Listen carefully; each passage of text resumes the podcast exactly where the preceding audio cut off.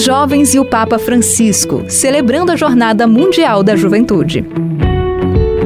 O Papa Francisco já fez vários discursos e mensagens dirigidos aos jovens. Nesses dias em que a juventude do mundo todo celebra sua jornada em Lisboa, Portugal, aqui deixamos algumas das mensagens que ele transmitiu aos jovens ao longo de seu pontificado.